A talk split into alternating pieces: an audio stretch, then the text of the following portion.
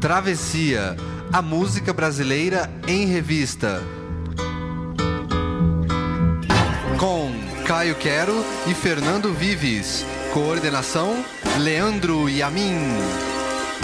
Sobre a cabeça os aviões. Raul Seixas teve 17 anos de produção musical para valer, mas parece que foi mais, mais do que até os 44 anos que viveu, tamanha abrangência de sua obra. O baiano seguidor de Elvis Presley e de Luiz Gonzaga, o místico e pirado seguidor de Aleister Crowley, irônico, crítico social, ícone popular, cafona. Raul estaria fazendo 75 anos em 2020, mas sua obra ainda jorra a vida e é um cantinho da mestiçagem musical brasileira. É sobre ele o Travessia dessa semana. Um, um, dois, um, dois, três.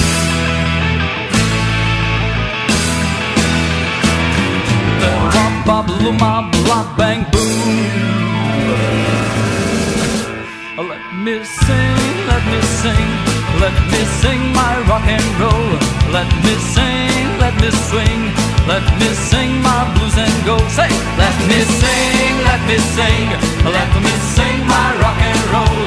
Let me sing, let me swing, let me sing my blues and go. Não vim aqui tratar dos seus problemas. O seu Messias ainda não chegou. Eu vim rever a moça de Ipanema e vim dizer que o sonho, o sonho terminou. Eu vim rever a moça de Ipanema e vim dizer que o sonho, o sonho terminou. So let me sing, let me sing, let me sing my rock and roll. Let me sing, let me swing, let me sing my blues and go. Tenho 48 quilos, certo? 48 quilos de baião. Não vou cantar com uma cigarra, canta, mas desse meu canto eu não lhe abro mão. Não vou cantar com uma cigarra, canta, mas desse meu canto eu não lhe abro mão. So let me sing, let me sing, let me sing my rock and roll. Let me sing, let me swing, let me sing my blues and go. Não quero ser o dono da verdade, pois a verdade não tem dono não. Se o verde verde é o verde da verdade, dois são cinco, não é mais quatro não. Se o verde verde é o verde da verdade, dois e dois são cinco, não é mais quatro não. So let me sing, let me sing, let me sing my rock and roll.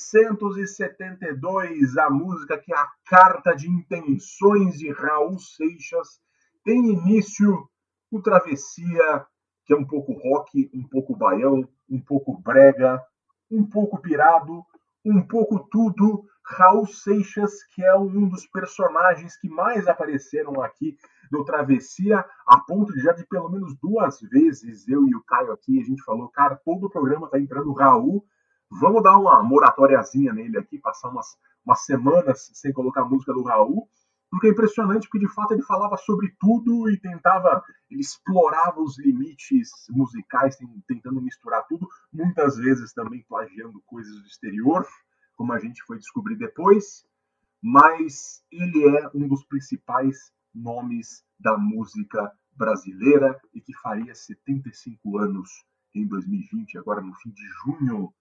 Bom dia, boa noite, boa tarde, Caio Quero. Olá, Fernando Vives, muito bem lembrado. A gente já teve essa discussão sobre vamos maneirar com Raul Seixas, como se fosse possível, né?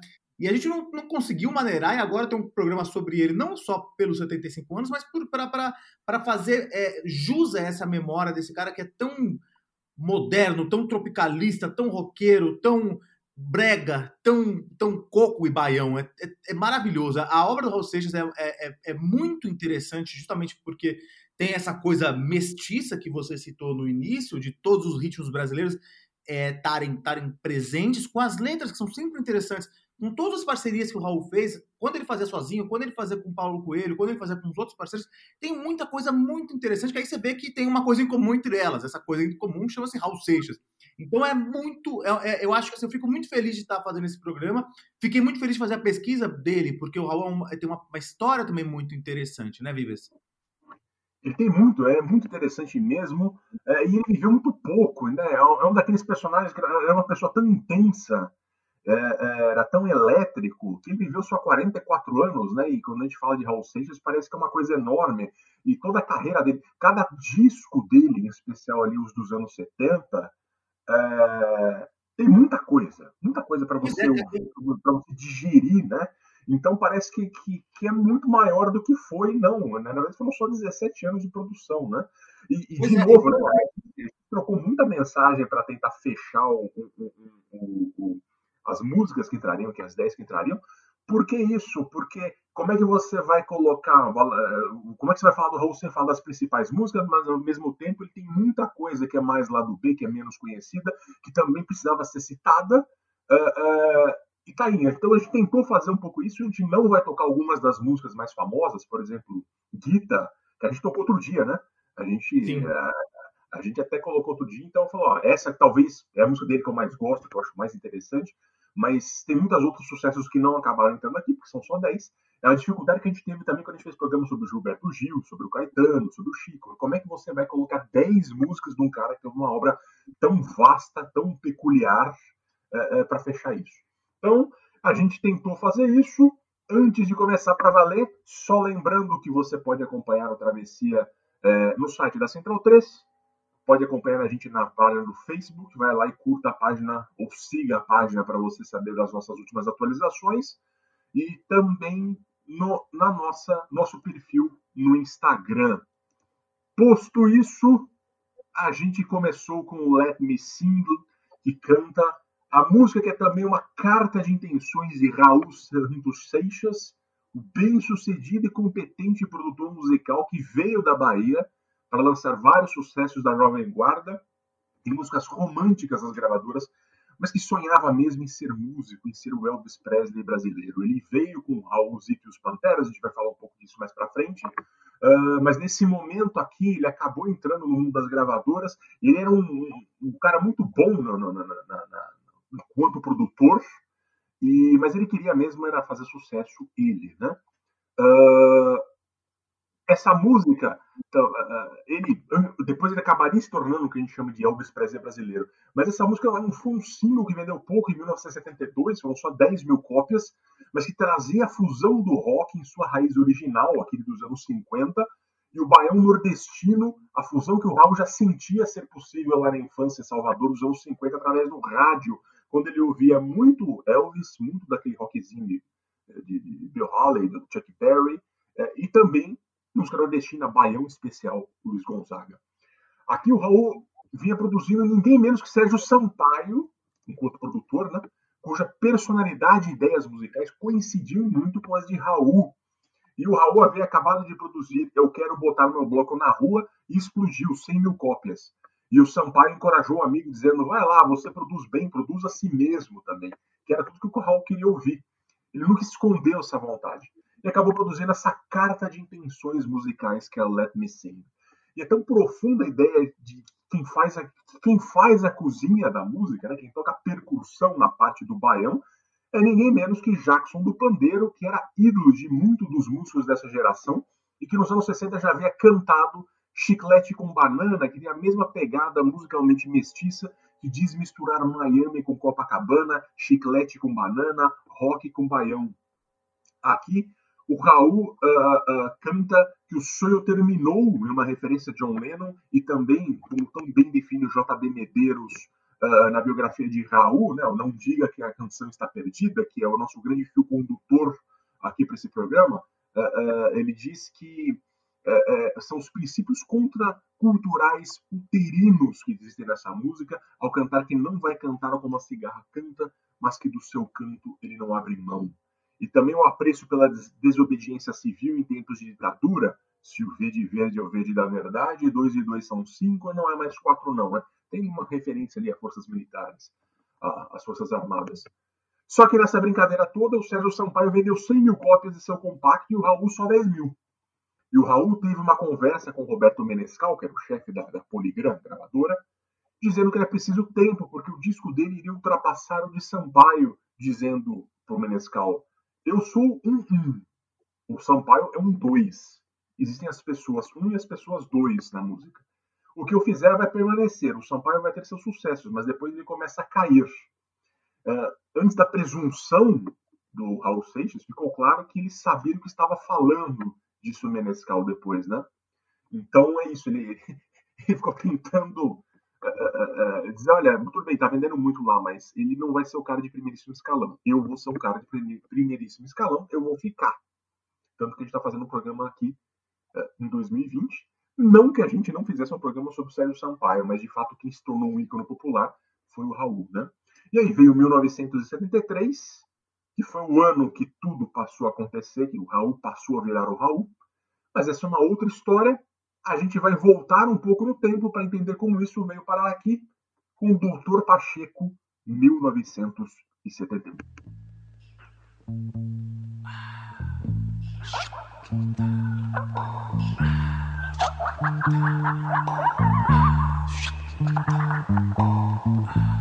Lá vai o nosso herói, Doutor Pacheco com sua careca inconfundível, a gravata e o paletó, misturando-se às pessoas da vida.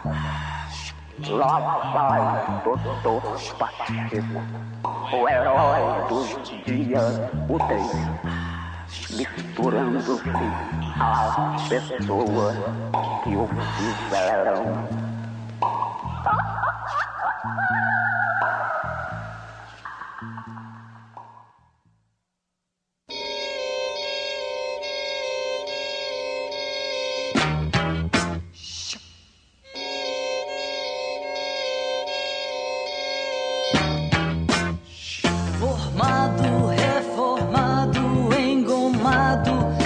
Sorriso fabricado pela escola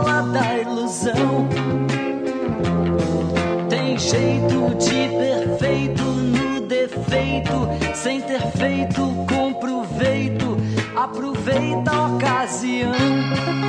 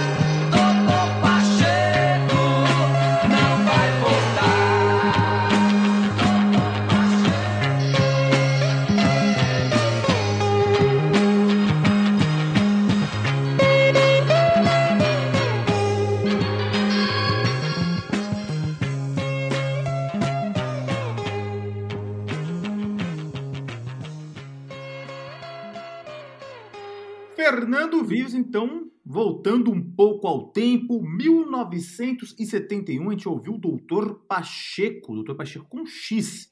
Importante lembrar, uma música que o, que o Raul gostava bastante, e é curioso que nessa gravação aqui que a gente ouviu, o Raul toca todos os instrumentos e faz as duas vozes. Ele, ele faz. É, ele toca todos os instrumentos, ele produziu, ele compôs, ele, ele só não toca a bateria. E ele tinha muito, muito orgulho dessa música, ele gostava bastante, e eu vou falar um pouco da temática dela depois, que é uma temática que também que volta, é uma temática que, se vocês ouviram agora, ela, ela, ela é muito constante na obra do Raul Seixas. Mas o Raul Seixas, assim, ele, ele embora tenha se... Ele, ele seja esse ícone, a, a, a, a figura dele seja muito reconhecida, é, e, e, e, o nome dele seja reconhecido, ele sempre, ele sempre teve parceiros, ele sempre teve junto de pessoas. É engraçado como o Raul, como talvez até por causa da sua experiência de produtor de discos, e até por ser, por ser um cara muito. Embora ele fosse às vezes meio irascível, às vezes ele fosse um cara meio. É, muito é, contracultural e fosse provocador, ele era um cara muito doce e muito gregário. Ele ajudava muito as pessoas, ele estava sempre com amigos. Por exemplo, a, a, compunha junto com parceiros. A, a música que a gente ouviu anteriormente ela foi composta pelo, pela, pelo, pelo Raul e pela mulher dele, Edith, uma, americana com quem ele se casou em Salvador, a primeira mulher. O Life Me Sing foi, foi, foi composto pelos dois. E aí a gente chegou aqui no Dr. Pacheco, que é o quê? É a estreia do Raul, já como Raul Seixas, é, no, no, no, mundo fonográfico e como artista. Por quê? Essa música que a gente ouviu agora, ela não é num disco do Raul Seixas, mas sim no disco, grande disco, que é um disco conjunto, Sociedade da Gran Ordem Cavernista apresenta Sessão das 10. Cavernista com K apresenta a Sessão das 10. Que é um, que é um, que é um trabalho coletivo muito interessante entre do Raul com o Sérgio Sampaio, o Sérgio Sampaio que você falou agora, que a gente sempre gosta de deixar bem claro que teve dois cantores de, de de Cachoeiro do Itapemirim, que ajudaram muito o Raul, que é o Sérgio Sampaio, aquele outro rapaz, que ajudou muito ele também no começo da, da, da, carreira dele na Jovem Guarda, e o Sérgio Sampaio. O que aconteceu? O Raul, ele, ele primeiro, como você disse, ele, grava, ele, ele começou a carreira musical dele com o Raulzito e os Panteras, que era uma banda, uma bandinha de EE, que no final acabou, não, gravou disco, mas não acabou nunca estourando nada muito grande, é, acompanhava os outros ídolos da Jovem Guarda, acompanhou o Robertão, já já tocou com o Robertão, foi aí que o Robertão ajudou, e acompanhou o Gerry Adriani também, muitas vezes. O Gerry Adriani foi outro cara que é muito importante para ajudar o Raul. Mas aí o Raul, como produtor, ele olhava para o Sérgio Sampaio, aquele menino magrelo lá de, de Cachoeiro, e ele tinha inveja, ele falava isso, eu tenho inveja do Sérgio Sampaio, porque o Sérgio Sampaio fazia o que o Raul queria fazer, que era tocar, ser um astro, ir no palco, cantar, compor. E aí eles resolveram fazer esse, esse disco conjunto, que é um disco totalmente contracultural, um disco experimental, talvez um dos discos mais experimentais que o, que o Raul já, já, já fez, é mais experimental que a própria obra do Raul. E é, que, que é feito, ele chamou o Sérgio Sampaio e aí chamou um grande é, amigo dele lá de Salvador, Edi Star, que era um cara é, que é um cara que, tipo, que, se eu não me engano, o Edi morreu há pouco tempo, eu até vou, vou Vou checar daqui a pouco. Mas ele era um cara abertamente gay, que era muito, é, muito extravagante. Ele, o Edi tá vivo, ainda bem, tá certo, tá vivíssimo. Nasceu em 38. E, e, e era um cara muito extravagante. E eu, o, até o, o, JB, na biografia que está sendo nosso, nosso guia aqui nessa, nesse programa, ele fala que é um dos pioneiros do glam rock no Brasil. Então foi o Edi Star, Sérgio Sampaio, e aí chamaram a Miriam Batucaba. Miriam Batucaba, Batucada, que também é uma cantora paulistana, é, da, da, da Moca, da Zona Leste, ela chamava Miriam Lavecchia, e ela era uma, uma virtuosa dos instrumentos, principalmente, naturalmente, do, dos, dos instrumentos de percussão. E aí, essa turma fez um disco totalmente experimental, em que todas as músicas do álbum foram compostas ou pelo Raul ou pelo Sérgio. E aí algumas são interpretadas pelo Raul, outras são interpretadas pelo Sérgio, outras são interpretadas pelo Edistar, outras são interpretadas pela Miriam Batucada e algumas em conjunto. Mas ele é um disco todo numa, num estilo meio ópera rock, então tem umas, umas vinhetas entre as músicas. É, e aí a, a, lenda que o Raul, Raul tem, a gente vai falar sobre isso mais, mas a lenda que o, que o Raul contava é que assim, ele tinha, que o chefe da gravadora tinha sido tinha, tinha, tava de férias, do, do da, da CBS estava de férias, o Raul trabalhava como produtor lá, E aí eles resolveram gravar essa loucura aí, e aí eles foram tirar foto no cinema. E aí quando o Raul gostava de contar depois que quando o cara chegou e recebeu uma reclamação da CBS americana, falando que disco é esse, que loucura é essa, que não vendeu quase nada, o Raul tinha sido demitido. Mas é mentira isso. O Raul ele continuou na CBS, tanto que depois ele produziu um disco da Miriam Batucada. Depois desse disco aí, ele, ele como produtor, continuou como executivo é, da, do, da, da, da, gravadora e produtor, mas não, não foi demitido. Ele, sai, ele saiu da gravadora por, por vontade própria em 72, já para depois que ele, que ele conheceu o Paulo Coelho, para gravar um disco solo. E é interessante essa, essa Doutor Pacheco, que, é, que, que ela já mostra a crítica. Uma que ela é galhofeira, mas assim, ela tem uma, uma crítica à pequena burguesia, né?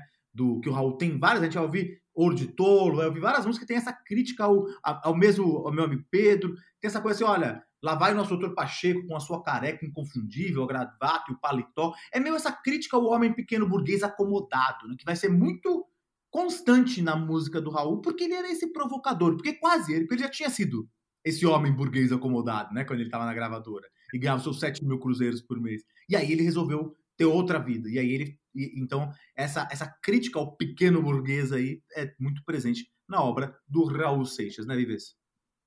É curioso que isso cai muito para o que ele pensava do Elvis, né? O Elvis é o grande ídolo do, do Raul. E ele diz: é, o Elvis é aquele. O Elvis bom é aquele cara que antes de ir para o exército, que foi para o exército, ele foi cooptado ele ficava muito triste que ele acompanhou, todo mundo acompanhou, no mundo inteiro acompanhou o Elvis definhar pelos anos 60, pelos anos 70, na verdade, e que ele foi ficando gordo e foi ficando fazer shows absolutamente desastrosos uh, e virou um, um, um pastiche, uh, embora ainda cantasse muito bem, tem, grandes canções dessa fase, mas ele virou um pastiche, um cara que era completamente é, é, exagerado e desregrado com dinheiro e que não tinha mais aquela aquele frescor da juventude roqueira que era o que o Raul gostava, né? Então o Raul tinha esse conflito e tudo que isso que ele falou do Dr. Pacheco também vale um pouco pro grande ídolo dele, que era o Elvis Presley.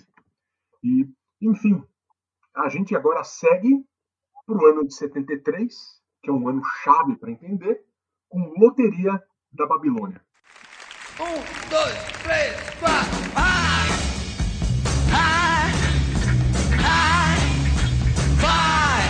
e grita ao mundo que você está certo. Você aprendeu tudo enquanto estava mudo. Agora é necessário gritar e cantar rock, demonstrar o teorema da vida e os macetes do xadrez, do xadrez. Você tem as respostas das perguntas, resolveu as equações que não sabia. E já não tem mais nada o que fazer a não ser Verdades e verdades, mais verdades e verdades para me dizer, a declarar. Tudo que tinha que ser chorado já foi chorado. Você já cumpriu os doze trabalhos. Reescreveu o livro dos séculos passados. Assinou duplicatas, inventou baralho. Ah, passeou de dia e dormiu de noite. Consertou vitrolas para ouvir música sabe trechos da Bíblia de cor, sabe receitas mágicas de amor.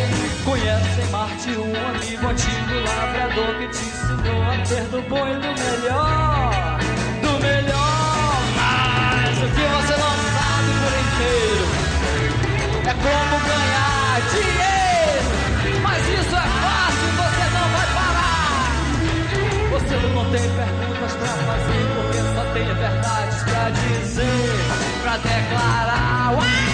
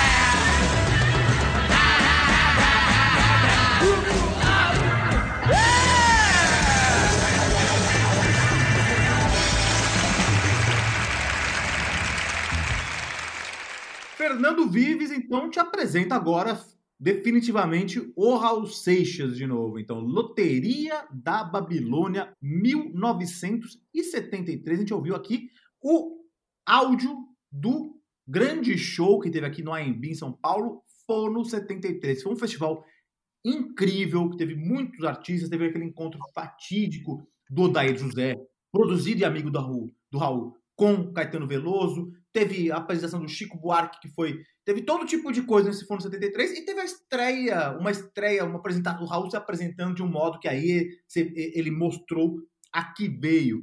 O, o JB Medeiros, ele conta no, no livro dele, e é, é importante a gente lembrar, porque esse programa aqui ele é difícil, porque o Raul ele tem muitos fãs que sabem muito mais que a gente de Raul Seixas, então a gente dá medo de errar. Então, qualquer erro que a gente cometa aqui não é do JB ou do filme que a gente assistiu, o erro é nosso, e porque a gente talvez esqueça alguma coisa, nos perdoem é, antecipadamente. De qualquer forma, então, essa, no Fone 73, o Raul se apresentou.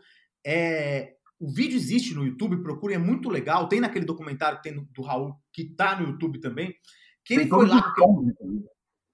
Oi, desculpa. Se você quiser assistir todos os shows que tem lá do que a gente falou, tem no YouTube a grande maioria lá. É muito legal, um documento fundamental um momento ótimo da música brasileira. Um momento incrível, excelente. E aí tem essa performance do Raul que ele tá com uma jaquetinha pequena, sem camisa, barbudo, aquela calça justa, roxa, se eu não me engano.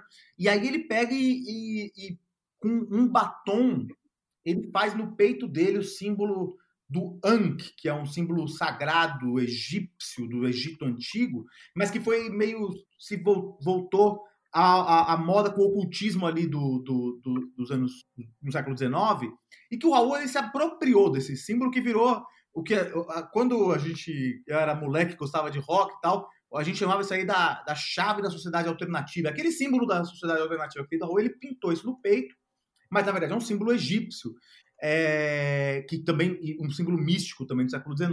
E aí ele se apresentou tocando esta música, Loteria da Babilônia. Essa música é a primeira parceria dele com Paulo Coelho. Paulo Coelho que foi o grande parceiro do Raul, foi o, o, um, o coautor de, de grande parte do sucesso e tem uma história muito importante com o Raul. A gente vai falar um pouco depois lá é, de rompimentos, é, de, de brigas, de parcerias, de genialidade que é muito legal. E o Paulo Coelho, o Raul ele já, já tinha um interesse muito grande por.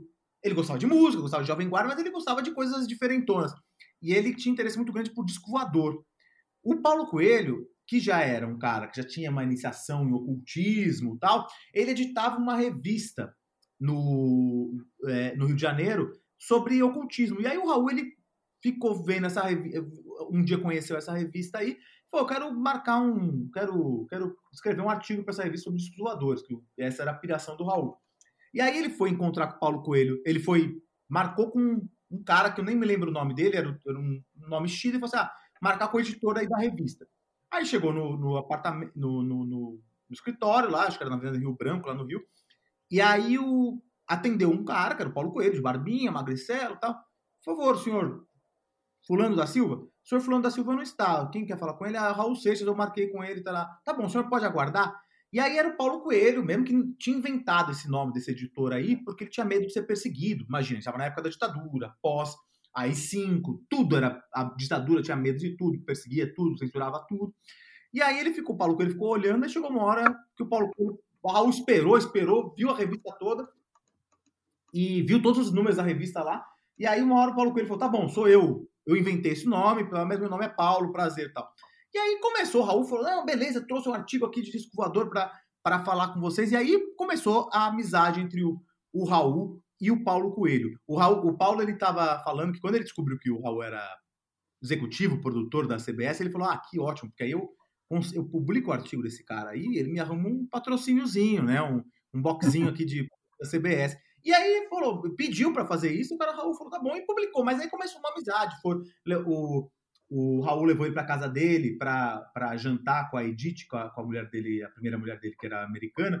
O, e o Paulo foi lá com a, com a, então esposa dele também. E o Paulo falou ah, que achou meio burguês mesmo. Assim, ah, o Raul serviu salgadinhos num potinho. Assim, falou, ah, que coisa mais. Faz anos que eu não vou em um lugar que serve salgadinhos. Mas começaram a ficar amigos. E aí o Paulo introduziu o Raul ao ocultismo e principalmente a obra do Aleister Crowley, que é um místico britânico que viveu é, no começo do século XX, e, e ele se, se, apresentava como a grande besta 6666, 6666 não, 666, é, que é o número da besta, segundo o Apocalipse de João.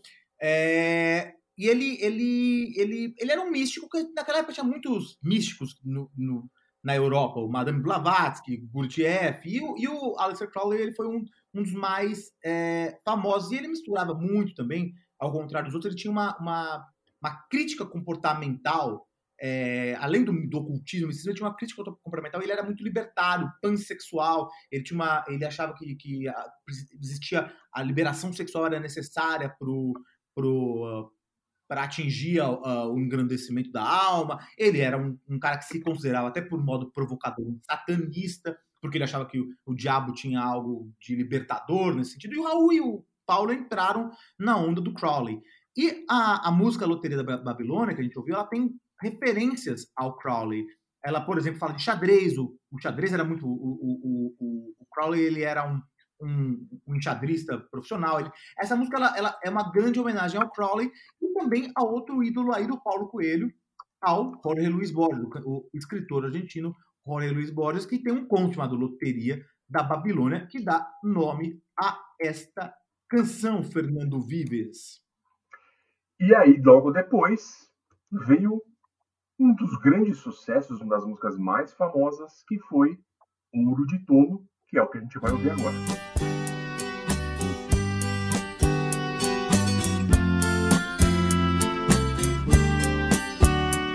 Eu devia estar contente porque eu tenho um emprego, sou dito cidadão respeitável e ganho 4 mil cruzeiros por mês. Eu devia agradecer ao Senhor por ter tido sucesso na vida como artista. Eu devia estar feliz porque consegui comprar um Corcel 73. Eu devia estar alegre e satisfeito por morar em Ipanema depois de ter passado fome por dois anos aqui na cidade maravilhosa. Ah, eu devia estar sorrindo e orgulhoso por ter finalmente vencido na vida, mas eu acho isso uma grande piada e um tanto quanto perigosa. Estar contente por ter conseguido tudo que eu quis, mas confesso abestalhado que eu estou decepcionado. Porque foi tão fácil conseguir, agora eu me pergunto, e daí? Eu tenho uma opção de coisas grandes para conquistar e eu não posso ficar aí parado. Eu devia estar feliz pelo Senhor ter me concedido o domingo pra ir com a família no jardim zoológico da pipoca aos macacos. Ah, mas que sujeito chato sou eu que não acha nada engraçado. Macaco, praia, carro, jornal, tobogã, eu acho tudo isso um saco. É você olhar no espelho e se sentir um grandíssimo idiota. Saber que é humano, ridículo, limitado, que só usa 10% de sua cabeça animal. E você ainda acredita que é um doutor, padre ou policial que está contribuindo com sua parte para o nosso belo quadro social. Sento no trono de um apartamento com a boca escancarada, cheia de dentes, esperando a morte chegar. Porque longe das cercas embandeiradas que separam quintais, no cume calmo do meu olho que vê, assenta a sombra sonora do disco voador. Não me sento no trono de um apartamento com a boca escancarada, cheia de dentes, esperando a morte chegar. Porque longe das cercas embandeiradas que separam quintais, no cume calmo do meu olho que vê, assenta a sombra sonora de um disco voador. Ouro de Tolo 1973, um dos maiores clássicos de Raul Seixas e mais um manifesto sutilmente subversivo uh, do que se entendia ser bem sucedido na sociedade, não só naquele tempo, mas hoje em dia também. Né? Ouro de Tolo tira um sarro da ilusória satisfação da ascensão social. Ele diz: Eu devia estar contente porque eu tenho um emprego, sou dito cidadão respeitável e ganho 4 mil cruzeiros por mês, que inclusive um número muito próximo do que ele ganhava na época. Eu não fiz a conversão, deveria ter procurado fazer aqui, mas enfim. E consegue comprar o seu Corcel 73, que é o carrão do ano ali, o carro do momento que todo mundo queria. O chamado ouro de tolo é como ficou conhecida a pirita, um mineral parecido com ouro, mas longe de ter o seu valor, que enganava garimpeiros. E essa música tem uma história muito curiosa. O Raul, o parceiro Mauro Mota, suas respectivas mulheres, o Raul era casado com a americana Etite, como o Caio falou antes, é, eles foram com os filhos do zoológico do Rio de Janeiro. E aí, na frente da jaula dos macacos, uma senhora com casaco de pele toda granfina, e eles entenderam que era uma paulista ali, por conta do sotaque, etc. Sim. Ela tirou alguma coisa para os macacos, que fugiram dela para o fundo da jaula. E de repente os macacos voltaram com tudo e atiraram uma coisa nela. Era merda. O Raul e o Mauro Mota riram muito, assim, velho. Daí saiu a parte. Eu devia estar feliz pelo senhor ter me concedido domingo para ir com a família no jardim zoológico dar pipoca aos macacos. Mas que sujeito chato sou eu que não acho nada engraçado. Macaco, praia, carro, jornal, tobogã. Eu acho tudo isso um saco. Eu adoro o documentário do Raul, que é o, que é o, início, o fim e o meio, que também deu, deu parte do que a gente está falando também aqui nesse programa é baseada nesse documentário o Caetano falando disso, né? Dessa parte é, é, é, é muito divertido. Eu acho mais que o tobogã. O tobogã é uma coisa meio. Eu lembro da minha infância em Jundiaí que o tobogã. Você vai no clube agora, no clube tal, que a piscina tem tobogã. Era uma coisa chique, assim, entendeu? Era uma coisa de. Uma diferenciação social, o tobogã da piscina. Falta que a ditadura ficou recalcadíssima com essa canção e encheu o saco do Raul, porque afinal ele fala mal de doutor, de padre, policial e diz que tudo isso é uma ilusão. Né? Eu devia estar contente por ter conseguido tudo o que eu quis, mas confesso abestalhado que estou decepcionado porque foi tão fácil conseguir e agora eu me pergunto, e daí? Essa música foi o carro-chefe do Krieg Rabandolo, o disco de 73 que explodiu e começa a grande fase musical do Raul, que são esses discos de 73 até 76. JB Medeiros conta no Não Diga que a Canção Está Perdida é, que essa música tocou no Jornal Nacional e virou uma espécie de meme nos dias seguintes, todo mundo cantando e comentando trechos da música é, nos dias seguintes ali. E aqui vai uma história, né? Em 67, quando o recém-casado Raulzito veio com os Panteras tentar a sorte no Rio, a conselho do GR Adriani, foi fazer shows em Salvador e adorou a banda deles lá, com, com muito custo eles conseguiram depois de falar com o Gerard Breno, eles conseguiram uma audiência com o entediadíssimo Carlos Imperial, que tinha a fama de ser um produtor bem arrogante e estava fazendo muito sucesso com ele. Produzia várias coisas da Jovem Guarda ali que tinham explodido. Eles foram até a casa do Imperial, né, o Raulzito e os Panteras, que mandou eles tocarem rapidamente alguma coisa. É, toca aí, vai. E eles começaram a tocar. O Imperial mandou parar e falou: Vocês são da Bahia, né? E ao ouvir o sim, ele respondeu: então pode voltar para lá, porque igual a vocês tem 14 mil no Rio de Janeiro. E aí o Raul ficou muito decepcionado, mal, assim, os caras ficaram irritados, né? Não é para menos, ó. Uma humilhação. E seis anos depois, o Raul encontrou o Imperial numa, numa ocasião social, ouro de tolo bombando nas rádios, E o Carlos Imperial veio efusivamente apertar a mão do Raul, que disse: Ainda bem que eu não segui o seu conselho. O Imperial não entendeu, e aí o Raul contou a história, e o Imperial ficou constrangidíssimo, de queixo caído, porque de fato ele não lembrava que tinha feito isso, e para ele era só mais um lá. Enfim, a Terra dá voltas, a Terra plana dá voltas, Caio Quer. E agora a gente vai ouvir Tente Outra Vez.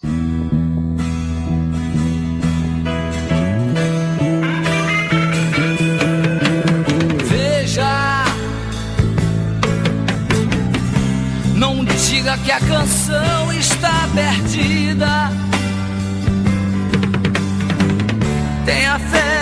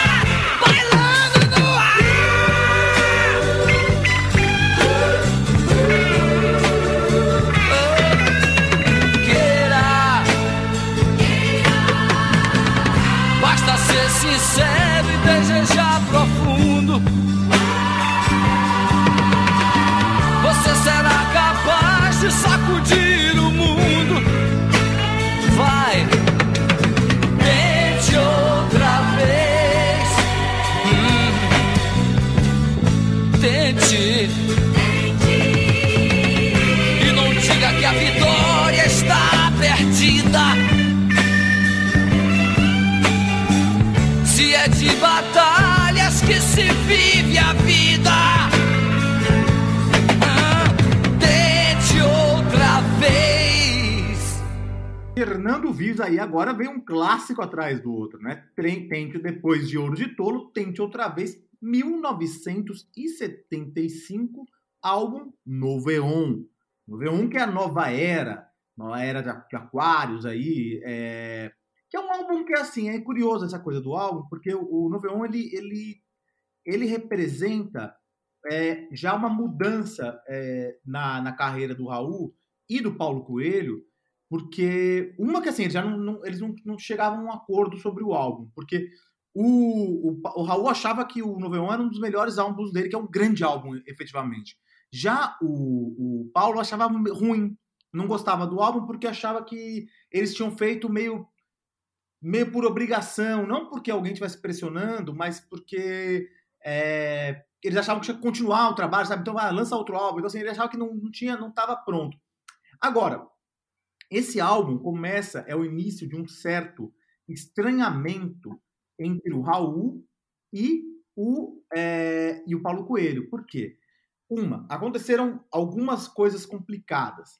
A primeira foi, num episódio, que eu acho que nem é o caso a gente entrar com muito detalhe aqui, é, o que aconteceu foi que o Raul foi detido pela polícia, polícia política, foi prestar esclarecimentos por causa do Krieg Rabandolo e por causa de um gibi que vinha no Krieg Rabandolo, que foi a que eles distribuíam na porta do show tal, que era uma coisa meio sociedade alternativa, estavam toda essa coisa assim, nada muito político, efetivamente. Mas aí o, o Paulo foi junto com o Raul e, e depois foi, foi liberado. Depois, uma hora, pegaram. O, o Paulo foi preso novamente, aquela prisão totalmente ilegal na época da ditadura, que era um sequestro, na- basicamente, pelo Estado, e foi torturado. Passou, foi torturado, foi uma coisa. A mulher dele, então, a Dalgisa, foi torturada também. O livro do. Houve uma polêmica na- quando da, da- da- do lançamento do livro do JB Medeiros, que, que, é, que, é, que a gente já chamou para vir aqui, no final não deu certo, a gente vai chamar ele para voltar um dia para falar de mais coisas, porque ele não é só do Raul que ele fala, ele fala também do, do Belchior. Mas aí houve uma polêmica que existia um entendimento, su sugestão que o, talvez o Raul tivesse dedurado o Paulo Coelho, e aí criou-se uma polêmica, mas depois um outro pesquisador disse: olha, na verdade o Paulo Coelho foi torturado porque foi confundido com um homônimo que sim era militante do PCBR, Partido Comunista Brasileiro Revolucionário. Então, assim, houve uma, um, um brolho aí sobre a, a, essa, essa coisa, mas o que, enfim, o que aconteceu, enfim, foi que o Paulo foi torturado, saiu mal, ficou sem falar com o Raul por um tempo, os, porque ele estava mal, ficou transtornado. Ele, o Raul não procurou muito, mas também até o Paulo falava: não, eu acho que ele não me procurou porque ele tinha medo. Todo mundo tinha medo, né, pô? Então, o que aconteceu foi que nessa época o Paulo estava meio desgostoso, foi chamado para fazer o disco com o Raul de novo, até a, gravadora deu uma, uma, uma assim, ah, faz aí. E aí o, o, o, que aconteceu também é que o Paulo não ficou chateado, o Paulo não ficou chateado com o Raul, efetivamente. Ele ficou chateado com outra pessoa que aparece nesta, que é o coautor desta música Tente Outra Vez. Ele ficou chateado com o chefe da, da, da, da, da, da seita, digamos assim, do grupo ocultista Ordo Templis Orientes, que foi um grupo ocultista do, fundado pelo Aleister Crowley, como a gente estava dizendo, que era o, o, o, Mauro Mota. Esse cara era o chefe do grupo ocultista aqui no Brasil. O Raul estava muito próximo dele, principalmente depois que o Paulo foi preso, o Raul ficou muito próximo dele. E o Raul chamou o Mauro Mota para fazer canções junto com ele. Então essa música Tente Outra Vez é uma parceria entre o Raul, o Mauro Mota e o Paulo Coelho. O Paulo, que tinha efetivamente apresentado o Raul ao ocultismo e à Ordem Templis e Orientes, é, ficou chateado com o pessoal da, da seita, principalmente com o seita, o grupo, é, principalmente com o Mauro Mota, porque quando ele foi preso, ele achou que houve pouca solidariedade. Ele foi preso em maio de 74, e ele achou que o, que o Mauro Mota não, não teve muita solidariedade com ele. Falou, ah, você, você devia ter aguentado mais, qualquer coisa desse tipo. Então o Paulo estava chateado. E aí o Paulo foi chamado para participar do disco mais efetivamente do Novo porque o Mazola, o produtor, falou, deu uma insistida. E aí, por exemplo, Entende Outra Vez, que é uma letra absurdamente linda, é uma, uma letra que, assim, tem histórias incríveis, assim, de pessoas que conseguiram dar um outro jeito na vida deles que ao ouvir essa canção. O, o Paulo ele deu, ele, além de ter composto junto com o Raul e com, com o Mauro Mota, ele deu uma cortada em referências muito Crowleyanas do Aleister Crowley, porque o Crowley ele tinha essa coisa de de o Crowley vai ser importante depois também, assim, a lei que o, que o Raul fala de é, é, faz o que tu queres, é tudo da lei, é, é, o, é sobre o livro da lei do Crowley que ele estava falando também. E o Crowley, ele fala, ele, ele nega a existência de Deus, tal, e fala pra você ter fé em você. Então a música, o verso original era tenha fé em você, tenha fé na vida. O Paulo estava já meio puto com essa coisa da, da, do Aleister Crowley, ele, e com a Ordem do Templo Oriente, ele falou, ele mudou, ah, tenha fé em Deus, tenha fé na vida. Então deu uma, até uma apaziguada, amenizada aí nesta canção clássica da música brasileira, né, Vives? Sim, uma espécie de precursor da autoajuda, para o bem e para o mal. É um grande clássico do Raul e de fato inspirou muita gente. Eu conheço gente que se emociona profundamente na primeira menção a essa música, e tanto que já foi também tema de comercial, etc. Né? De fato, um dos grandes clássicos de, de outro grande disco, que é esse, o Novo Aion, como você falou. E agora, o outro lado do Raul, que é o Tu és o MDC da minha vida.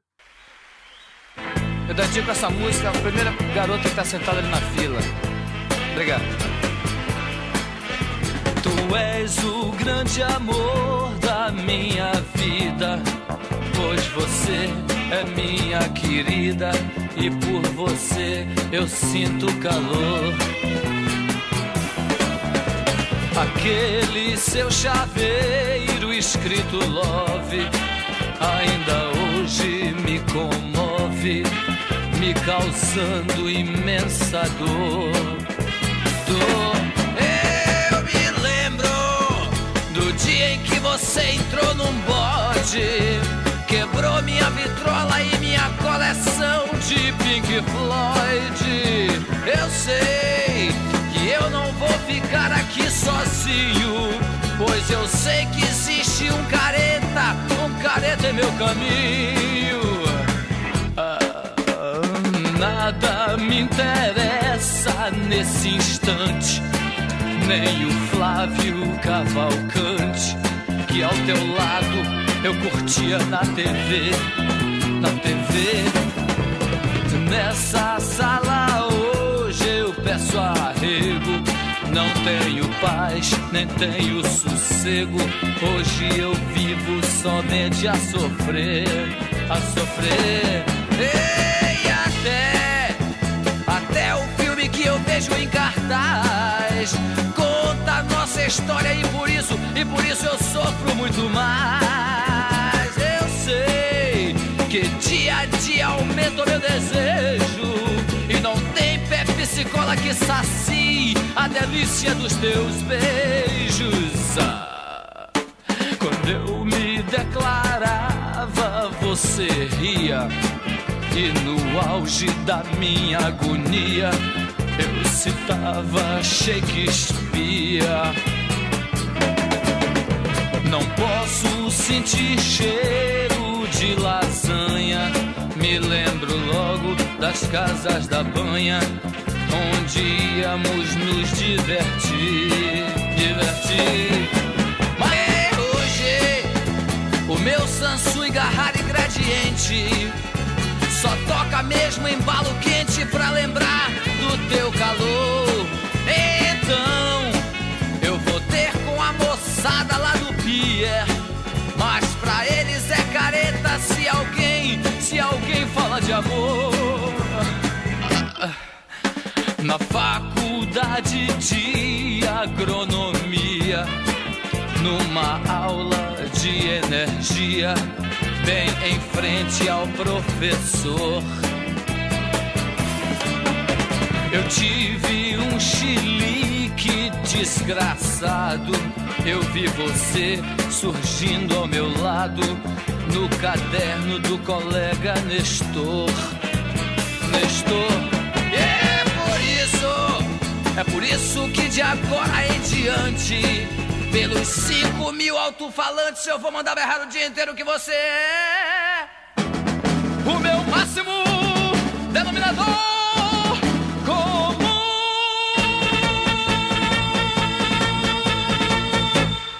Fernando Vives, então estamos ainda no mesmo disco, Noveon, mas eu achei que era legal pôr essas duas, porque assim, essa canção que a gente ouviu é, é totalmente diferente, é divertidíssima, né? E, e galhofeira. E, eu e aí eu, eu achei interessante é, a gente falar dessa canção, porque ela é uma canção claramente um pastiche de música brega, né? O Raul tá sacaneando aí, ele tá, ele tá fazendo uma coisa abertamente exagerada, essa moça da primeira fileira, e aí ele faz aquela tem aquele arranjo todo brega, brega de, no sentido brega mesmo, no, não no, no sentido brega de pejorativo, mas aquele um tipo de música que é o que você chama de MMPB, né? Como que é? É isso que você fala, né? Música popular brasileira mesmo. É, exatamente.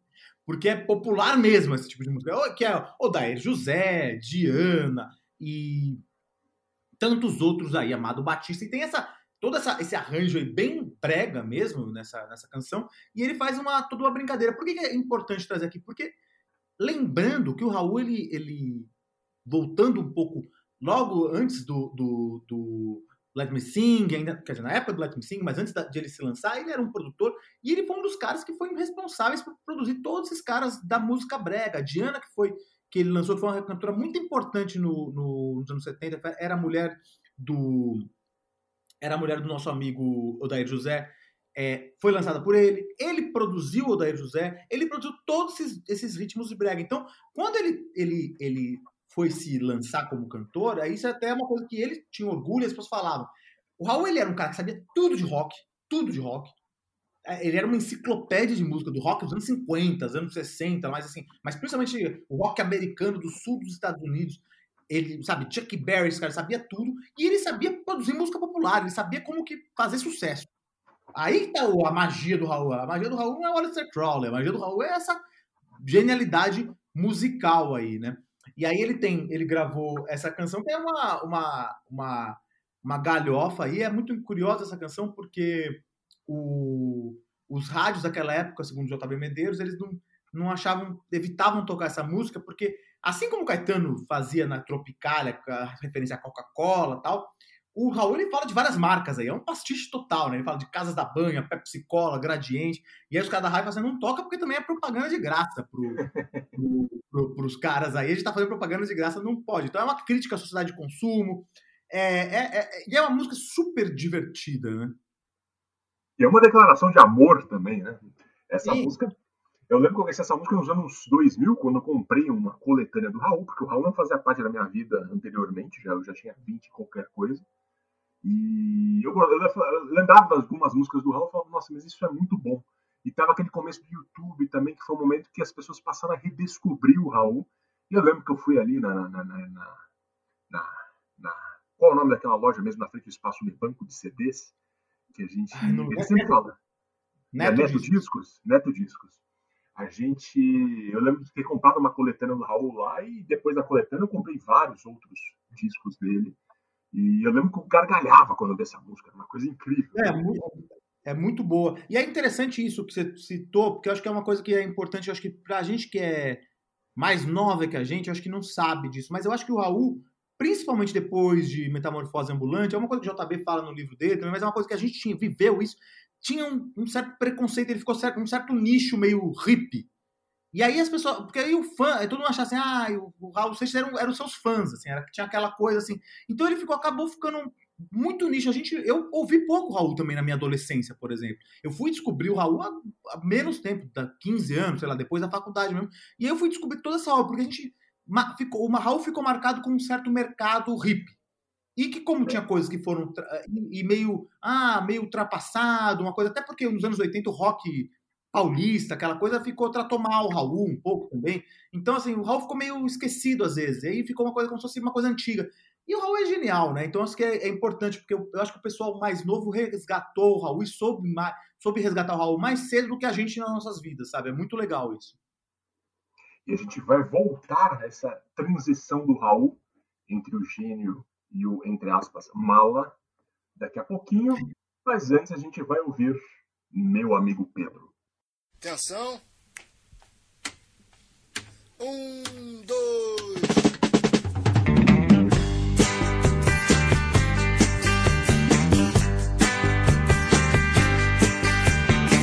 Muitas vezes, Pedro, você fala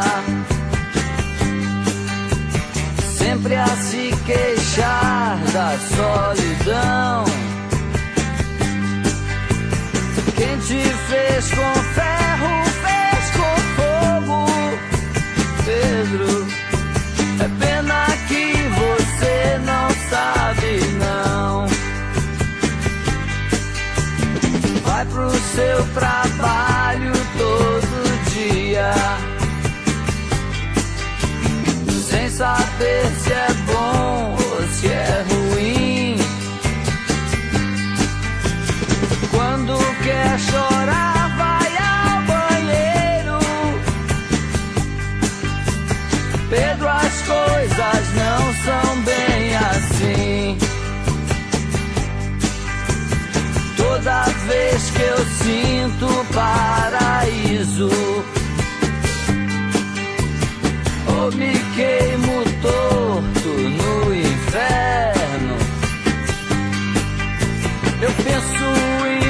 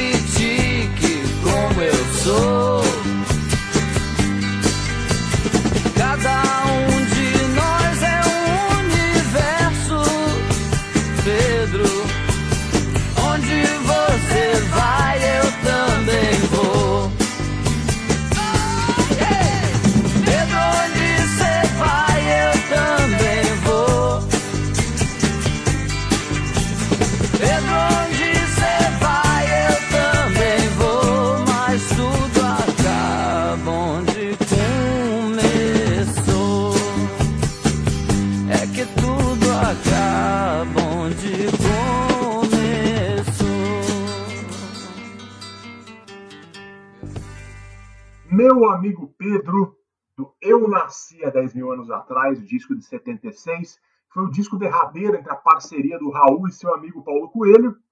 De novo, aqui uma declaração de princípios de Raul, né?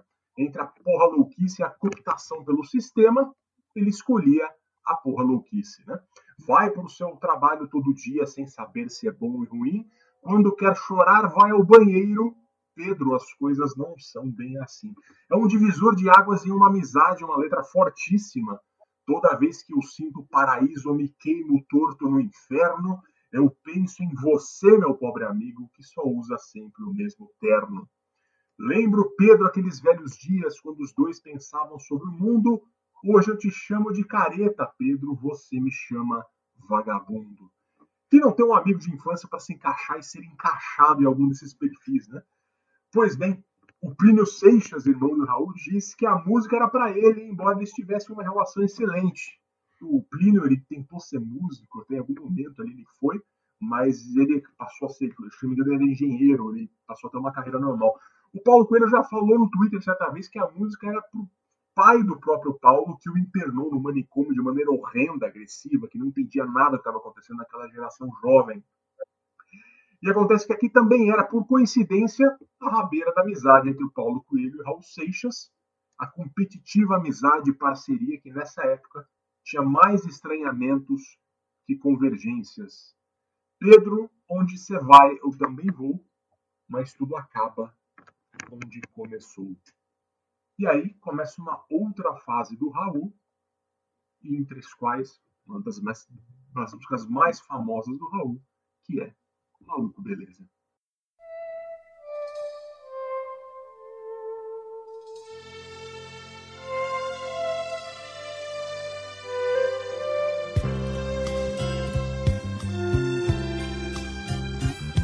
Enquanto você se esforça para ser um sujeito normal e fazer tudo igual.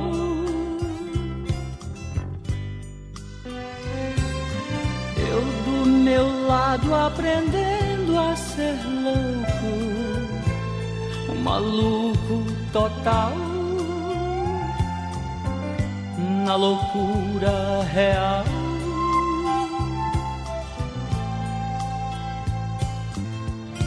Controlando a minha maluquez, me misturada com minha lucidez, vou ficar, ficar com certeza, maluco, beleza, eu vou ficar,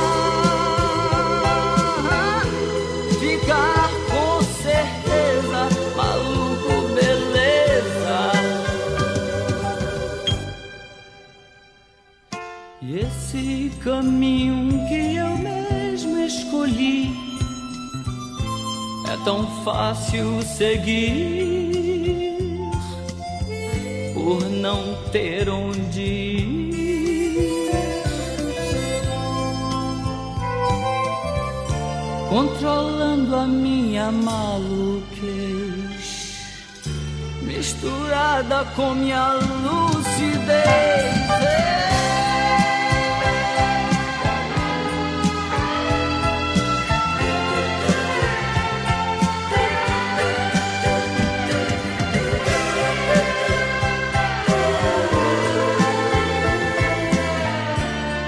Controlando a minha maluquez misturada com minha lucidez, vou ficar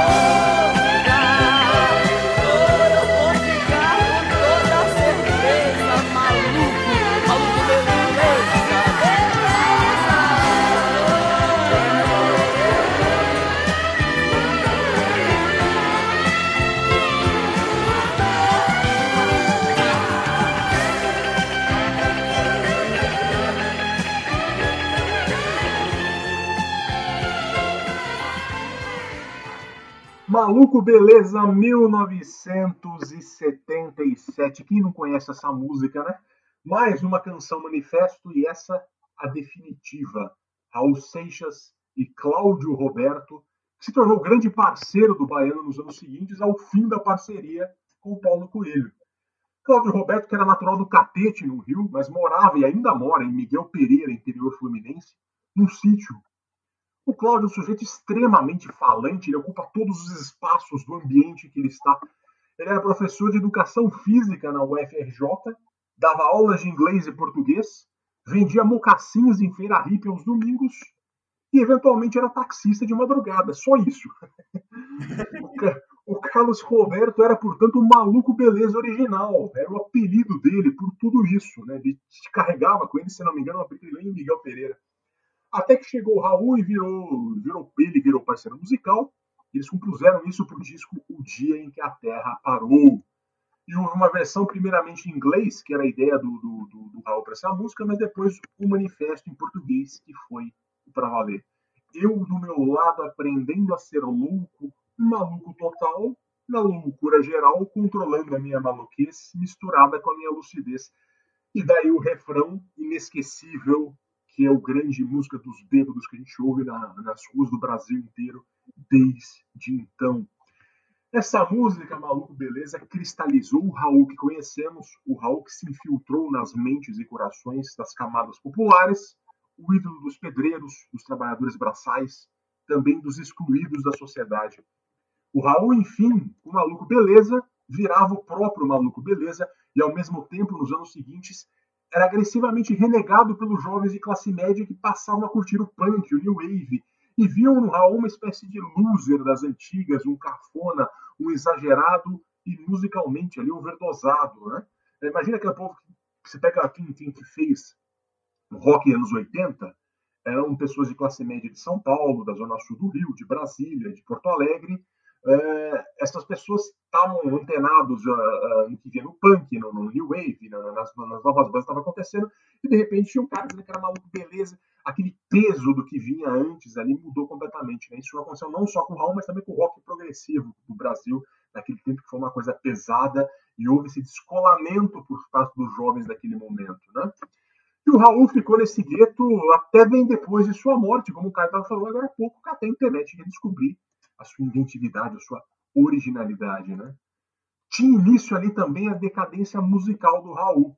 Foi seu último grande disco, alguns já dizem que não é um grande disco, o último foi Eu, eu Nasci há 10 mil anos atrás, no ano anterior, e também começava o pior da sua decadência física, né?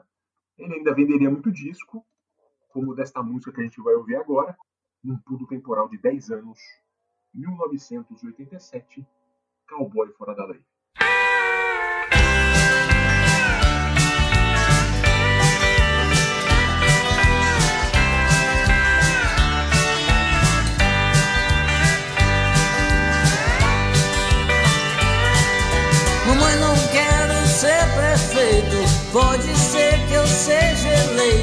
Alguém pode querer me assassinar. Eu não preciso ler jornais. Mentir sozinho eu sou capaz. Não quero ir de encontro ao azar. Papai, não quero provar nada. Eu já servi a pátria amada. E todo mundo cobra minha luz. Coitado, foi tão cedo. Deus me livre, eu tenho medo. Morrer de pendurado numa cruz. Eu não sou besta pra tirar onda de herói. Sou vacinado, sou cowboy, cowboy fora da lei. Do Durango Kid só existe no gibi. E quem quiser que fique aqui, entrar pra história é com vocês. Vamos entrar pra história, pessoal.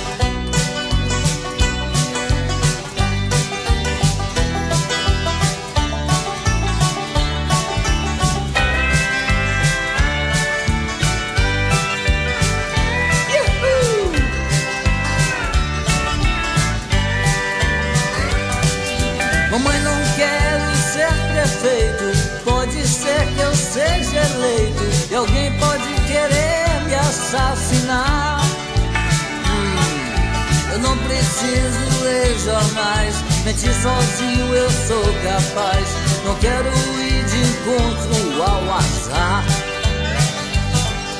Papai, não quero provar nada. Eu já servi a pátria amada. E todo mundo cobra minha luz, minha luz. Oh, coitado, foi tão cedo. Deus me livre, eu tenho medo. Morrer de pendurado numa cruz. Eu não sou besta pra tirar onda de herói. Sou vacinado, eu sou cowboy cowboy fora da lei. Do Durango Kid só existe no gibi. Quem quiser que fique aqui, entrar pra história com vocês. Eu não sou besta pra tirar onda de herói. Sou vacinado, eu sou cowboy, cowboy fora da lei. Do Durango Kid só existe no gibi. Quem quiser que fique aqui, entrar pra história é com vocês. Entra pra história. Samba grande.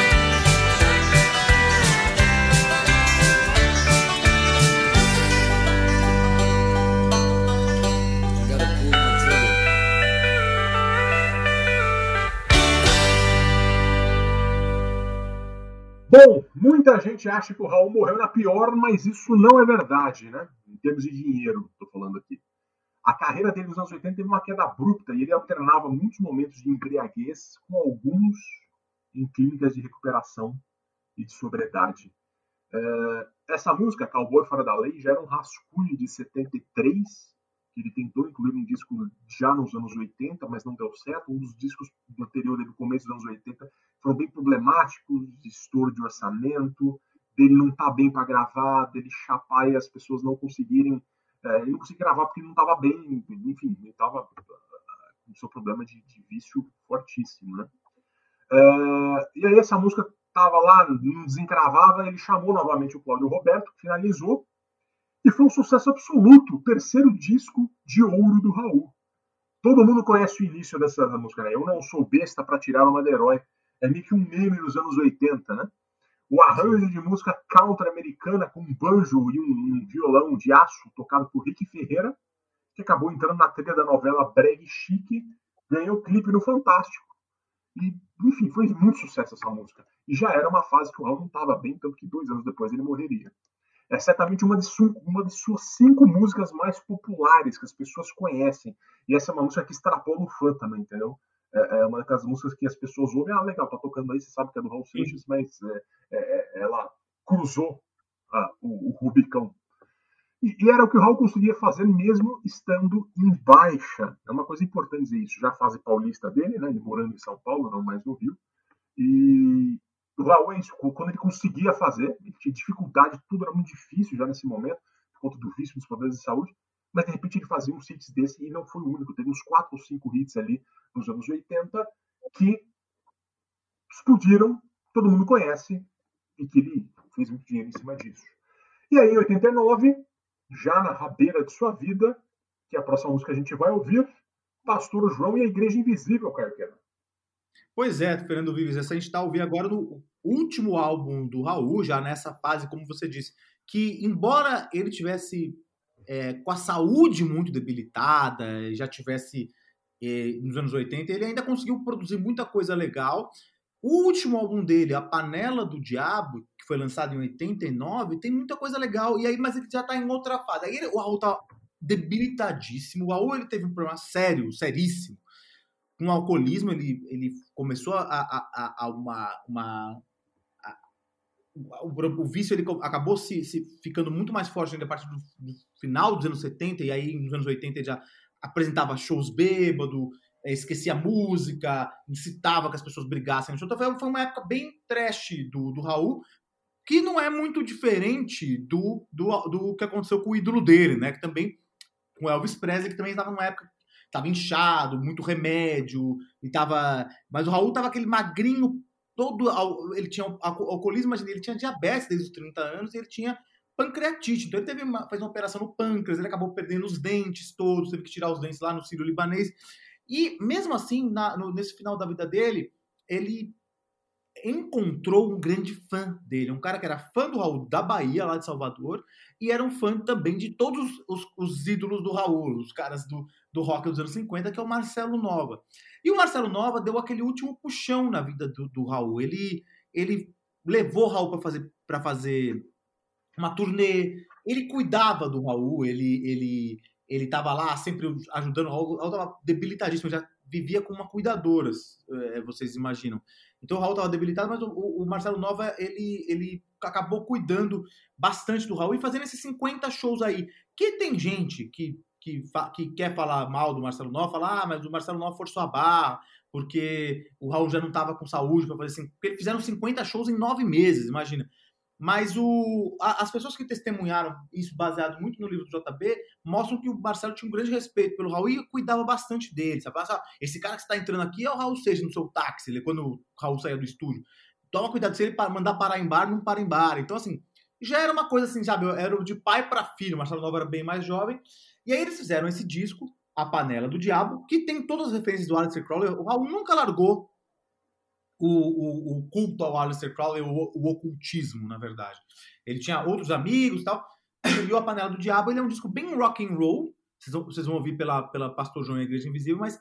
E, e, só que essa Pastor João e a Igreja Invisível ele é uma crítica também muito bem humorada aos televangelistas, né, que estavam começando a, a bombar lá nos anos 80. E, e aí o Raul, ele já estava tão debilitado que ele acabou falecendo dois dias antes do lançamento da Panela do Diabo, é, em agosto de 1989. E aí deixou este legado e este último disco para o Brasil, Fernando Vives. É, duas coisas sobre isso, né? Primeiro, a gente fala, o Raul já não tinha todos os dentes, ele não tinha que viver com uma cuidadora. Agora a gente está falando de alguém que tem 80 e poucos anos, né? ele tinha 44 quando ele morreu. É isso é então, impressionante, ele era jovem, né? É, é, é, é muito triste, né? Mas enfim, é, Isso aconteceu. E tem toda essa questão do Marcelo Nova, todo mundo fala, mas o fato é que o Marcelo Nova era um cara cheio de energia, um moleque, elétrico, um roqueiro, e ele trouxe. É, tem, tem, os dois lados que assim, todo mundo fala, ah, ele forçou a barra, Raul morreu. Mas ao mesmo tempo ele deu muita dignidade para o Raul no final, entendeu? Ele recuperou, voltou a fazer shows, voltou a fazer TV e fez, né, nos últimos meses de vida, ele fez 50 shows sem parar. Isso acabou estressando o corpo do Raul num nível uh, impressionante, mas não foi, evidentemente, que o Marcelo Nova ele não estava exatamente se aproveitando disso. Ele estava tocando, se divertindo muito com o ídolo dele. É, é, e ele, enfim, ele estava empolgado, né? E isso, infelizmente, acabou, acabou acontecendo. Uh, então tem toda essa discussão mesmo, mas quem viveu com o pé viu próximo, como o Caio falou, não E só claro pelo, agora- pelo livro, pelo Só livro um do. Viu, Vive? Só um detalhe.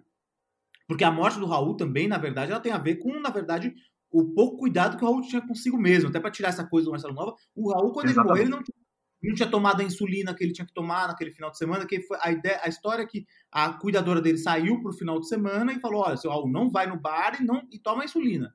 O que aconteceu? Ela saiu de casa, ele foi no bar da esquina lá, e que deve ser esses bar que estão. É porque é, ele morreu na, naquele edifício Aliança, na Frecanec, que é do lado do, do ângulo, do cursinho ângulo. E o Raul desceu pro bar e não tomou insulina. Então também o corpo dele tava, tava pesado o negócio para ele, né? A culpa não é. O Marcelo não pode ser culpado disso, entendeu? E é isso. É, a, a culpa, entre aspas, do Marcelo Nova é ser um jovem cheio de energia que adorava um ídolo e quis fazer as coisas com o ídolo, né? Então, não pode entrar nessa. Não foi ele que matou o Raul, pelo amor de Deus, não. Não achem isso. E, e é isso. E ele morreu com 44 anos. É muito triste essa carreira. A, gente fala de tanta coisa do Raul e parar para pensar que ele só teve aí 17 anos. Se começar para valer de 72, né? Não estou colocando o Raul Zito e os Panteras. Ele começou a produzir coisa para ele mesmo até 89 e ainda com alguns anos ali que ele não produziu tudo. É muita coisa num intervalo curto de tempo, muita coisa genial. Enfim, e é importante que é, a gente ficar feliz que o Raul tenha tido esse resgate uh, a partir dos anos 2000 para tirar esse ranço que quando a gente foi criado tinha muito de que o Raul era um cara brega, dessa coisa dos fãs, ah, o fã é muito chato. Depende do referencial, né? Não é o único. Quem acha os fãs do Raul chatos também não é o único cara que vai ter fã chato, né? Ele não pode responder pelos fãs se você pensa assim. Enfim, a gente vai encerrar por aqui então. Leiam o livro do JB Medeiros, Não Diga que a Canção Está Perdida. Veja também o documentário O Início, o Fim e o Meio. São duas obras agradabilíssimas sobre a vida de Raul Seixas. E a gente volta no próximo programa. Obrigado pela parceria, Caio Quero. Até Obrigado. a próxima. Até.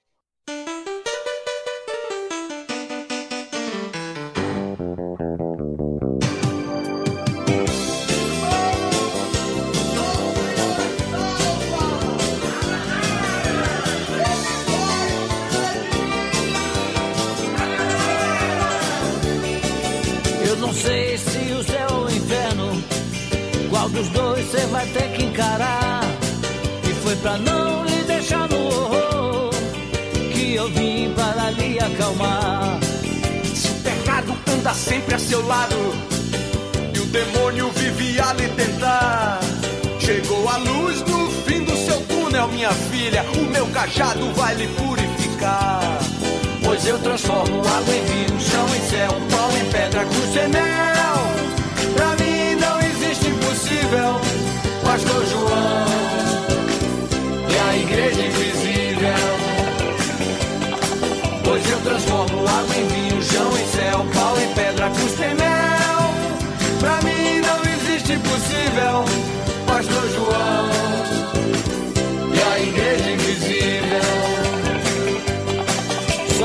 Igreja invisível aí, meu filho.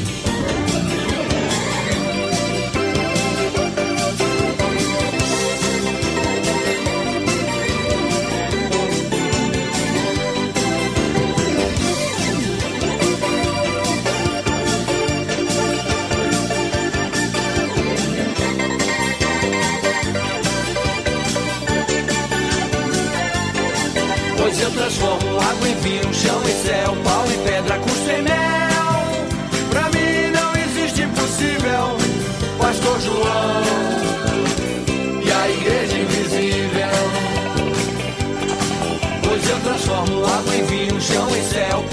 traipo o Sendel. Pra mim não existe impossível, Pastor João e a igreja invisível.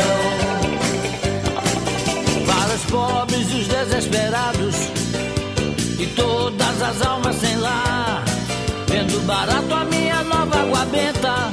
Três prestações qualquer um pode pagar. O sucesso da minha existência